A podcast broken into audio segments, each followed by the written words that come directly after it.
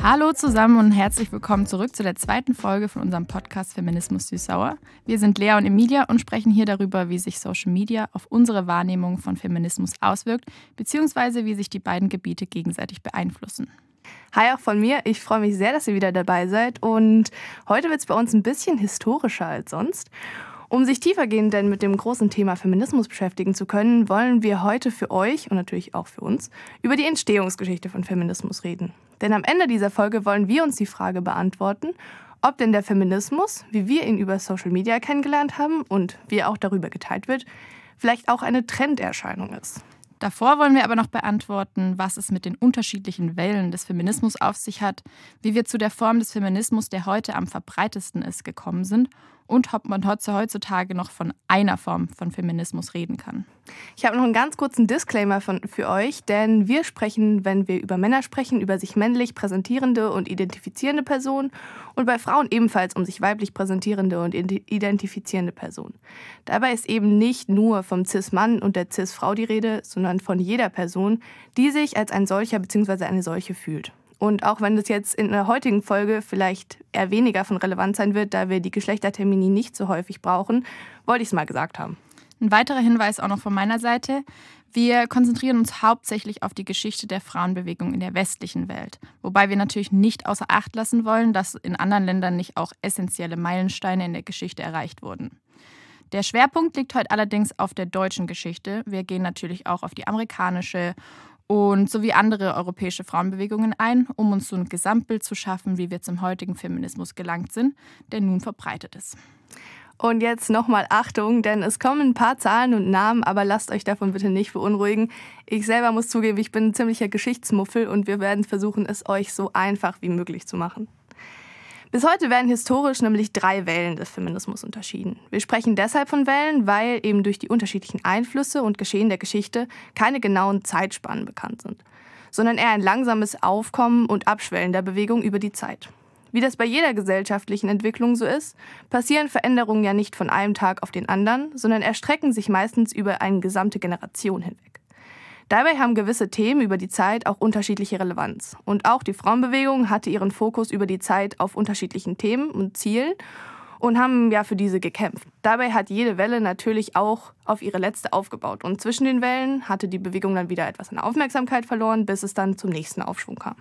So nach allgemeiner Ansicht lässt sich der Beginn der ersten Welle der Frauenbewegung so im 18. Jahrhundert verankern. Sie war dabei stark von dem Ziel der Französischen Revolution, also der Gleichheit aller Menschen, Egalité, und von den Ideen der Aufklärung geprägt. Auch damals sind schon mehrere Bewegungen entstanden, einmal die bürgerliche sowie auch die proletarische Frauenbewegung. Die französische Revolutionärin und Schriftstellerin Olympe de Gouges gilt mit ihrem 1791, hier ist unsere erste Zahl, verfassten Werk Erklärung der Rechte der Frau und Bürgerin als Vorreiterin der Grundgedanken der Frauenbewegung und der Gleichheit aller Menschen. So, jetzt folgen noch weitere wichtige Namen und einen, den ihr euch auf jeden Fall merken solltet, ist der von Louise Otto Peters.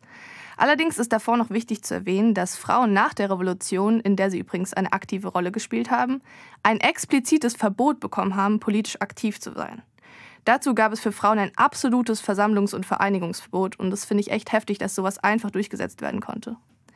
1865 gründete Louise Otto Peters den Allgemeinen Deutschen Frauenverein. Und zwei Jahre zuvor hatte sie die damals ziemlich revolutionäre Aussage gemacht, die Teilnahme der Frau an den Interessen des Staates ist nicht ein Recht, sondern eine Pflicht. Ihr Verein hat sich hauptsächlich für die Verbesserung der Bildungschancen für Frauen eingesetzt und deren Berufstätigkeit gefordert.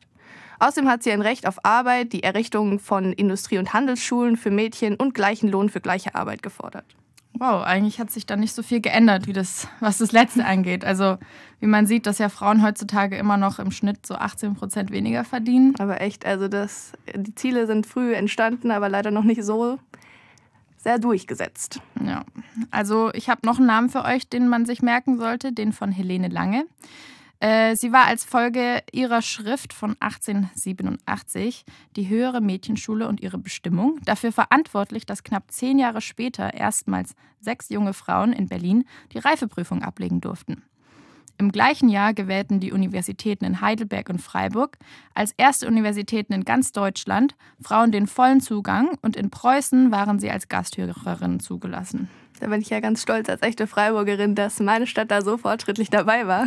Ähm, also ich muss zugeben, in dem Fall hatten die Baden es drauf und das sage ich nicht oft als echte Schwäbin. Also Danke für die Anerkennung, Amy. Aber wir wollen jetzt mal nicht so sehr abschweifen, wie toll alle Badener sind, das weiß ich schon. Und jetzt bleiben wir mal bei der Geschichte.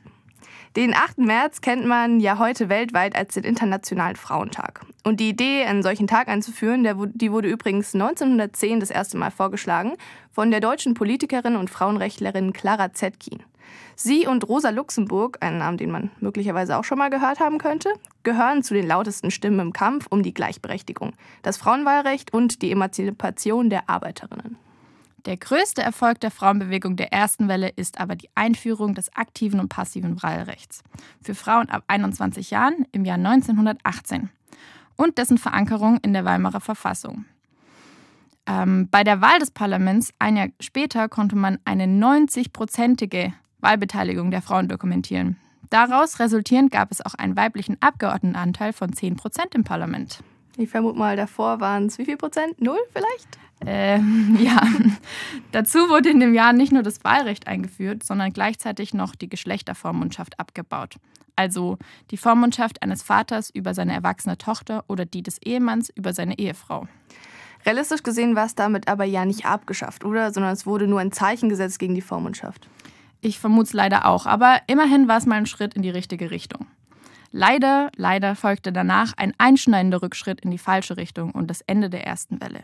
Die Machtübernahme der Nationalsozialisten und damit zum Beispiel Verbote für Frauen, gehobene Berufe auszuüben und der Entzug des passiven Wahlrechts. Frauenverbände, als erstes natürlich die jüdischen Frauenverbände, aber schließlich alle anderen auch, wurden verboten und die klassische Rolle der Frau und Mutter wurde politisch durchgesetzt hat es ja da tatsächlich doch ein ganz schön abruptes Ende der ersten Welle. Und es ist ja mal wieder klassisch in der Geschichte, dass es einen Schritt nach vorne geht und dann direkt wieder zwei zurück. Absolut, absolut, ja. Aber tatsächlich, meiner Meinung nach macht es Sinn, das als Welle zu bezeichnen, weil zum Beispiel die Verbände ja doch erst nach und nach verboten wurden. Also es ist dann doch eher abgeflacht. Ja.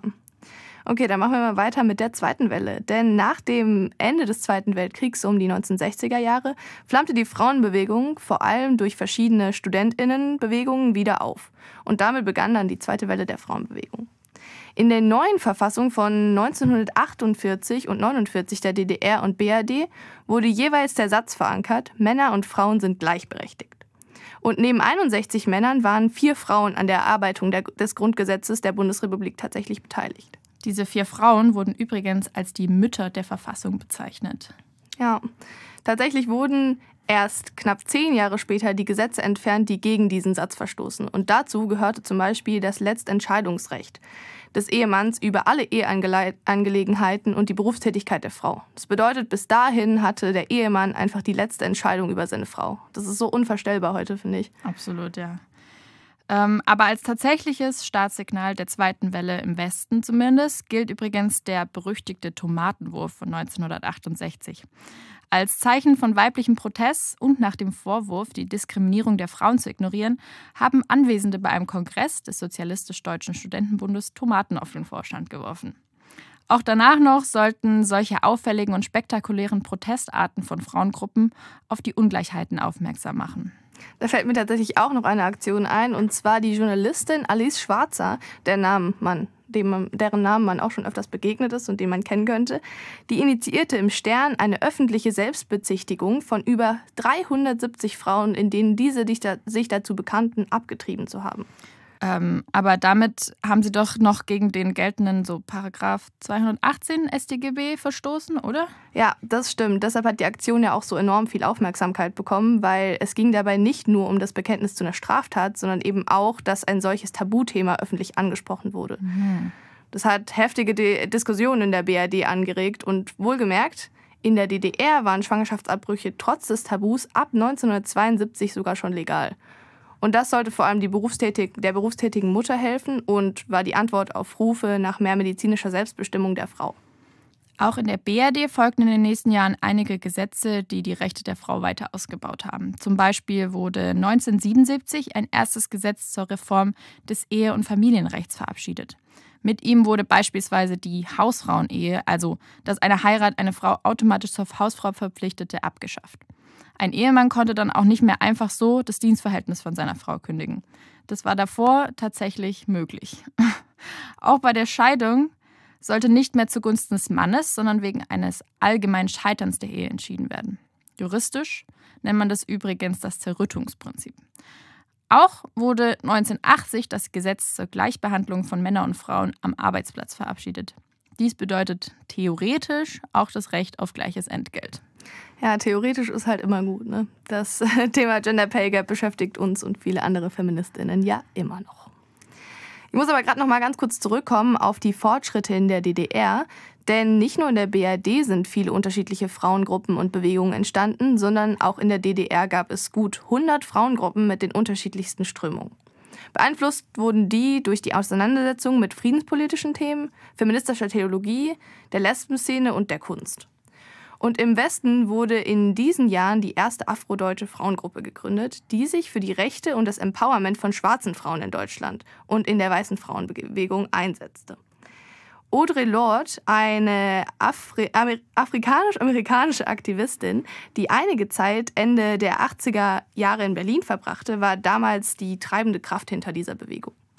Und dann kam natürlich die Wiedervereinigung. Und damit verbunden auch natürlich der Zusammenstoß von Frauenrechten und Bewegungen aus den neuen und den alten Bundesländern. Wohlgemerkt war in der DDR die gleichberechtigte Teilhabe der Frauen am Arbeitsmarkt schon in der Verfassung verankert und es gab eine umfassende Infrastruktur zur Unterstützung von berufstätigen Muttern, also zum Beispiel Kindergärten und Krippen, Ganztageskindergärten und Krippen. Und der Schwangerschaftsabbruch, wie Lea vorhin schon gesagt hat, war in der DDR ja auch schon legal gewesen. So mussten also die unterschiedlich ausgestalteten gesetzlichen Regelungen in einem Einigungsvertrag ausgeglichen werden. Ein richtig wichtiger gesetzlicher Schritt, leider erst später verabschiedet, war die Gleichstellung von außerehelicher und ehelicher Vergewaltigung als gleichmäßig strafbar. Und davor war die Vergewaltigung in der Ehe nämlich nicht strafbar. Und wann genau war das? Also das war tatsächlich erst 1997, also tatsächlich gar nicht so lange her. Und wenn man sich das mal überlegt, das war gerade mal zwei Jahre vor unserer Geburt. Finde ich echt also enorm heftig, dass es bis dahin nicht irgendwie gesetzlich geregelt war. Puh. Also, dann machen wir mal weiter mit der dritten Welle. ja. ähm, wann die in Deutschland ähm, begonnen hat, lässt sich nicht so ganz genau sagen, anders als bei den anderen beiden. In den 1980er Jahren waren die Bewegungen schon sehr vielfältig und haben jeweils sehr genaue und spezifische Anliegen vertreten. Der Druck, in der von der Gesellschaft angesehene Frauenrolle passen zu müssen, ist nach und nach auch von vielen Frauen abgefallen. Deshalb kann man jetzt nicht wirklich eine Strömung oder Welle definieren, sondern es gibt viele unterschiedliche Strömungen mit auch unterschiedlichen Zielen. Ja, auf jeden Fall. Aber trotzdem gab es schon noch einige große, auch rechtliche Erfolge. Ein Großteil der Bewegung hat auch damit angefangen, bessere Rechte von Homosexuellen in ihre Forderungen mit aufzunehmen und Kritik an den festgelegten Geschlechteridentitäten auszuüben. Deshalb wurde das 2001 verabschiedete Lebenspartnerschaftsgesetz auch als Erfolg der Bewegung angesehen.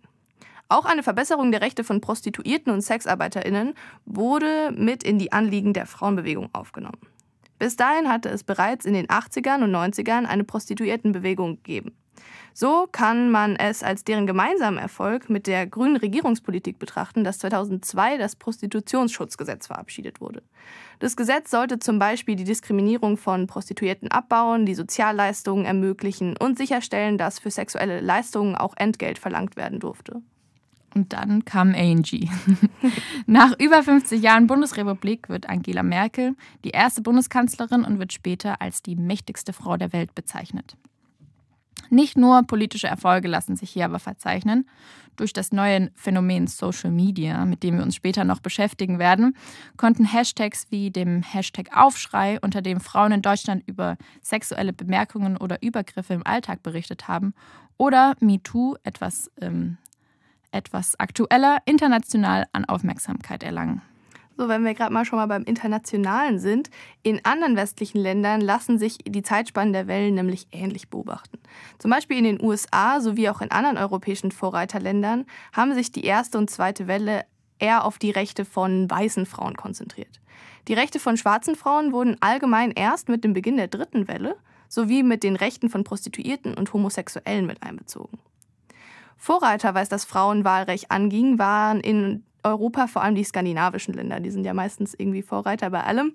Aber international durften die Frauen in Neuseeland und Australien schon ab Ende des 19. Jahrhunderts wählen. Die USA war da ein bisschen später dran als viele europäische Länder. Dort durften Frauen erst 1920 national wählen. Und jetzt mal ganz kurze Frage für alle, die vorhin aufgepasst waren, haben. Wie viele Jahre war das nach uns?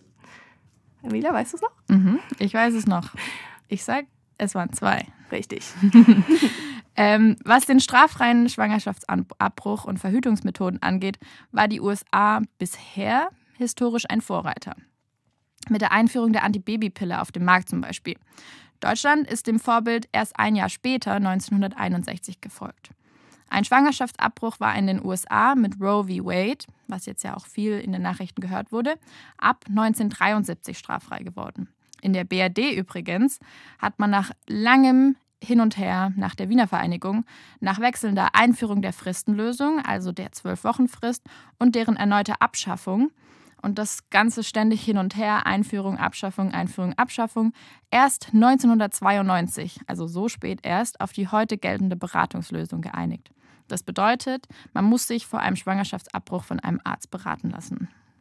So, das war jetzt einiges an historischen Daten und Fakten, von denen ihr euch allerdings nicht einschüchtern lassen solltet. Und auch für uns ist das einiges zu verarbeiten. Und natürlich müsst ihr euch nicht alle Namen, die in den letzten Minuten gefallen sind, merken. Einige Anhaltspunkte sind natürlich trotzdem grundlegend relevant für das Verständnis von Feminismus heute. Um daran etwas anzuknüpfen, haben wir hier einige Fragen, die wir uns im Rahmen dieser und anderer Folgen von unserem Podcast gestellt haben. Jetzt werden wir auch etwas so den Bezug zu den Medien herstellen, um den es ja grundlegend in unserem Podcast gehen soll. Dabei haben wir uns gefragt, was und wo wäre Feminismus ohne Medien, ohne Social Media? Und ist der heutige Feminismus, also vielleicht die vierte Welle, durch Social Media entstanden? Außerdem wollen wir wissen, werden Trends durch Social Media verstärkt oder was sind Trends überhaupt? Und als letztes haben wir uns noch die Frage gestellt, wurde Feminismus durch Social Media vielleicht auch extremer? Um das alles zu erklären, wollen wir vielleicht am besten nochmal eine unserer geliebten Definitionen herauskramen, um auch alle unsere HörerInnen abzuholen. Erstmal, Lea, was genau ist denn ein Trend? Also im Duden wird ein Trend beschrieben als eine über einen gewissen Zeitraum bereits zu beobachtende, statistisch erfassbare Entwicklung oder Entwicklungstendenz. Somit kann man sagen, dass ein Trend etwas Messbares ist und sich über einen gewissen Zeitraum erstreckt. Dabei haben Trends selten abrupte Richtungsänderungen oder Wandel. Also wenn ich so den Begriff Trend höre, fallen mir direkt zwei Bereiche ein, in denen der Begriff für mich so Sinn ergibt. Erstens in der Mode oder Fashion, wo es gerade Trend ist, sich anzuziehen wie in den 90ern oder den 2000ern. Und zweitens auf den sozialen Medien wie Instagram, wo es gerade einfach trendy ist, seine Urlaubsvideos in so einem kurzen Reel oder auf TikTok in einem kurzen TikTok zusammenzuschneiden und mit Musik zu unterlegen, die in den Musiktrends ist. Natürlich gibt es noch ganz andere Bereiche, in denen irgendwas trenden kann, wie zum Beispiel in der Wirtschaft. Aber darüber wollen wir heute nicht reden, keine Sorge, und wollen uns heute nur auf die Medien konzentrieren. Genau, gerade was die ähm, Dauer von Trends angeht, können Trends sowohl kurzlebig sein, als sich auch über längere Zeiträume erstrecken. Was davon jetzt gerade bei Feminismus der Fall ist, lässt sich vermutlich nie richtig klären. Wir werden trotzdem versuchen, ein bisschen uns der Antwort zu nähern. Denn zum Beispiel vor fünf Jahren hatte der Begriff Feminismus in unseren Köpfen, aber auch in den Medien noch eine viel, geringere Relevanz, als sie das heute hat. Oder Präsenz vor allem. Und vor fünf Jahren wollten sich auch noch einige, wohlgemerkt weibliche Promis, wie zum Beispiel Taylor Swift, noch gar nicht mit dem Begriff Feminisme, Feministin in Verbindung setzen. Und heute können das alle, die sich, die das nicht tun, auf einen gewaltigen Shitstorm gefasst machen. Mhm, mh. Aber nicht nur das. Der Slogan Female Empowerment ist mittlerweile so zum Marketing-Hit geworden. Wie zum Beispiel die Journalistin und Feministin Julia Korbig in ihrem Blog Jane Wayne schreibt. Alles Mögliche ist plötzlich feministisch Unterwäsche, Shampoos, Lippenstifte, Monatshygieneartikel. Und damit hat sie halt meiner Meinung nach komplett recht, weil ob das jetzt die Art von Aufmerksamkeit ist, die Feminismus als Bewegung so lange gefehlt hat, lässt sich meiner Meinung nach wirklich diskutieren. Ja, ich glaube, es hat Vorteile, aber es hat auch Nachteile, da kommen wir gleich noch dazu. Ich habe auch noch einen, einen passenden Kommentar in der Zeit gefunden, denn dort wird geschrieben, eine Kampfbewegung ist zum Kommerz verkommen, der den Feminismus verniedlicht und ihm den Sinn raubt. Zitat Ende. Und alle, die heutzutage eben sich als modern oder progressiv ähm, sehen möchten oder da progressiv gelten möchten, nennen sich FeministInnen und denken halt damit, dass es getan. Aber ich glaube, das bringt halt sowohl der Bewegung als auch den Frauen und Männern, die für die Werte und Rechte der Bewegung kämpfen, irgendwie gar nichts. Gerade was die Extremisierung von Feminismus angeht, kann man sagen, dass die Bewegung für die breite Masse passend gemacht wurde, also eher eine Liberalisierung stattgefunden hat, anstatt einer Extremisierung. Und das bedeutet einfach, dass der Begriff für alle Personengruppen irgendwie zugänglicher wurde. Und dadurch hat sich natürlich noch auch eine gewisse Radikalisierung gebildet, da einige Werte dabei halt auf der Strecke bleiben. Und die wahren, Anführungszeichen, wahren Verfechter der Überzeugung das natürlich nicht als wirklich gute Entwicklung ansehen. Ob Feminismus nun also grundlegend radikaler wurde, lässt sich schwer feststellen. Und nochmal übrigens, wir wollen hier natürlich nicht sagen, dass es wahre und falsche Feministinnen gibt. Denn wie wir bereits in der letzten Folge gesagt haben, soll sich natürlich jede Person, die sich als Feministin fühlt, auch so bezeichnen dürfen. Wichtig ist dabei nur und uns auch wichtig, dass er oder sie wenigstens auch hinter manchen Werten steht, beziehungsweise sich halt diesen entsprechend verhält. Dass du morgens deinen Kaffee aus, einem, äh, aus einer Tasse trinkst, wo Girl Power draufsteht, ähm, bist du nicht automatisch Feministin. Ja, auf jeden Fall. Und auch der Frage, was Feminismus denn ohne die sozialen Medien wäre, sind wir nachgegangen. Denn natürlich gibt es früher schon feministische Medien wie Bücher oder Zeitschriften und Gruppierungen, die sich zu dem Thema ausgetauscht haben. So wird es natürlich auch bekannt und so sind auch die Wellen entstanden. Nur ähm, wir sind allerdings der Meinung, dass Feminismus, wie wir ihn heute kennen, also sozusagen der Feminismus für die Massen, wie er aktuell eben im Trend ist, grundsätzlich durch die sozialen Medien und das Internet groß geworden ist. Weil die Inhalte, die von jedem und jeder geteilt werden können, erreichen eine größere Bandbreite an Menschen und natürlich ist auch diese selektiert, so wie bei jedem anderen Medium auch, aber eben nicht so sehr wie bei einem Buch oder einer Zeitschrift, die man aktiv kaufen und aufblättern muss. Damit kann man also auf jeden Fall sagen, dass die neuen Medien eine ganz wichtige Komponente in der Entwicklung von der heutigen Wahrnehmung von Feminismus sind. Und obwohl es gerade trendy ist, Feministin zu sein und sich, wenn auch nur oberflächlich, mit dem Thema zu beschäftigen, tut es enorm viele Chancen auf und führt dazu, dass das Tabuwort, wie es früher einmal war, etwas liberalisiert wird. Ja, ich finde es ehrlich gesagt auch eine relativ gute Entwicklung. Jetzt haben wir tatsächlich noch ein paar Diskussionsfragen, wo wir uns einfach mal drüber unterhalten wollten, auch ein bisschen unsere Meinung kundtun. Ähm, denn die erste Frage ist, sind wir denn nur Feministinnen, weil es ein Trend ist? Und hast du vielleicht das Gefühl, du kannst dich aktiv den Trends widersetzen? Oder hast du das Gefühl, die Medien, die ziehen dich da einfach so rein, dass du gar nicht mehr weißt, was, weshalb du jetzt wie handelst? Also ich muss ehrlich sagen, es ist eine 50-50-Sache, weil ich natürlich weiß ich nicht selber, ob ich zu 100 Prozent so Feministin wäre wie jetzt heutzutage, wenn es Social Media nicht geben würde. Ich bin mir unsicher, ob ich genauso leidenschaftlich in dem Thema oder tief in dem Thema drin wäre, wenn es Social Media nicht gäbe und wenn ich nicht Accounts folgen würde oder Leuten folgen würde, die eben auch über Feminismus in der Öffentlichkeit sprechen. Von dem her glaube ich schon, dass ich ziemlich beeinflusst wurde und dadurch, dass Feminismus auch sehr präsent ist, zumindest in meiner Bubble, man weiß natürlich nicht, wie es woanders aussieht, aber dadurch, dass Feminismus eben sehr präsent ist, ähm, ist es halt total nah gerade und es ist sehr einfach, Feministin zu sein für mich im Moment. Ja, auf jeden Fall. Also ich denke, das sehen viele Leute und ich glaube, auch wie das so ein bisschen bei den Erfolgsfans ist, sind halt viele Leute jetzt gerade Feministinnen geworden und ich würde mich da gar nicht ausnehmen, dass es bei mir so angefangen hat, weil man ja, informiert sich natürlich stimmt. eher mit Themen, die jetzt gerade im Trend sind, wo jeder drüber redet und dann sind wir da aber, glaube ich, auch schon ein bisschen tiefer mit reingerutscht. Ich meine, sonst säßen wir wahrscheinlich nicht hier, wenn wir uns jetzt wirklich nur mit dem oberflächlichen Thema beschäftigen würden. So, und ich finde das ehrlich gesagt eine ganz gute Entwicklung, weil ich glaube auch, dass ähm, gerade dieser Trend dazu führt, dass viel mehr Leute sich mit dem Thema beschäftigen. 100 Prozent. Viel mehr Leute dann Interesse für das Thema aufbauen und das eben so enttabuisiert wird und dadurch vielleicht auch mehr Ziele erreicht werden, als wenn es einfach ein Thema wäre, was jeder unter den Tisch kehrt, weil keiner darüber reden möchte. Ist ja auch schon so. Also es gibt ja auch schon viel mehr Leute, die über das Thema reden. Klar, es gab ja früher auch schon feministische Zeitschriften und so weiter ähm, und feministische Medien, aber das ist ja nochmal auf einem komplett, komplett anderen Level. Und es ist halt für viele sozusagen ein, gutes ein, ein guter Einstieg in das Thema.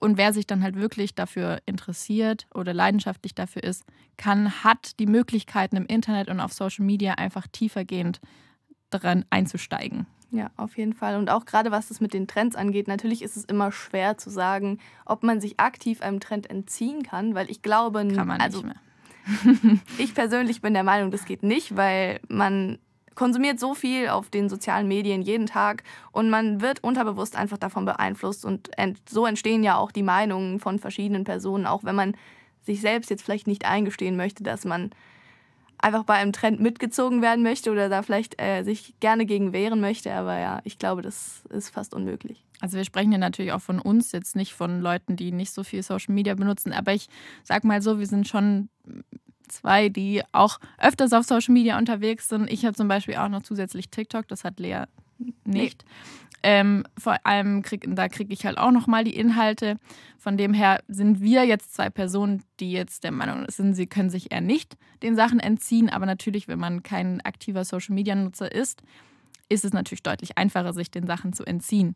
Aber in dem Fall ist es vielleicht gar nicht mal so schlecht, wenn man sich dem Trend nicht entziehen kann, weil man damit eben damit konfrontiert wird äh, ob jetzt Mann oder Frau, vor allem bei Männern ist es vielleicht auch gerade wichtig, dass sie damit konfrontiert werden. Ja, auf jeden Fall. Also ich kann mir vorstellen, dass es gerade bei Männern vielleicht noch mal ein bisschen anders ist, dass die nicht so in diesen Trend reingezogen werden, weil natürlich die Inhalte, die sie konsumieren, nicht genau die gleichen Inhalte sind, die wir jetzt konsumieren, weil wir selektieren uns dann natürlich auch ein bisschen rein, weil wir uns für das Thema interessieren und dann kommen immer mehr Inhalte zu dem Thema. Ist natürlich anders, wenn du jetzt äh, da hat jeder, jede, von jeder Person ist das Instagram ja anders oder die Nachrichten, der Feed. Ja, das, du, die Bubble. Die Bubble. Als Medienwissenschaftsstudenten sind ja. wir da ganz weit oben mit Ja, aber es, es, ist auch einfach so. Also jeder hat seine eigene Bubble und klar, in meiner Bubble tauchen halt viele feministische Posts auf, auch weil ich mich halt dafür interessiere. Aber das Problem ist halt, dass bei Leuten, die sich auch nicht wirklich dafür interessieren, das halt auch nicht in der Bubble auftaucht. Kann man nur hoffen, dass es irgendwie rüberschwappt. Ja, genau. Oder dass sich diese Personen unseren schönen Podcast hier anhören und sich denken, so, das klingt ja alles gar nicht so uninteressant. und wir wollen jetzt auch mal kurz die Anregung noch an euch umdrehen. Also die Fragen, die wir uns jetzt gestellt haben. Bist du oder seid ihr nur Feministin, weil es ein Trend ist? Und hast du das Gefühl, du kannst dich aktiv den Trends widersetzen. Fragt euch die Fragen noch einmal selbst und sagt uns doch, zu welchem Ergebnis ihr gekommen seid. Wenn ihr noch Anregungen habt, schreibt uns gerne unter unserer E-Mail feminismussüßsauer at gmail.com. Wir freuen uns auf eure Antworten. Süß-sauer übrigens mit UE und 3S. Nicht verschreiben. Genau, und äh, ich hoffe, ihr seid nächste Woche mit dabei, weil wir, das war jetzt tatsächlich schon das Ende unserer, unserer Folge.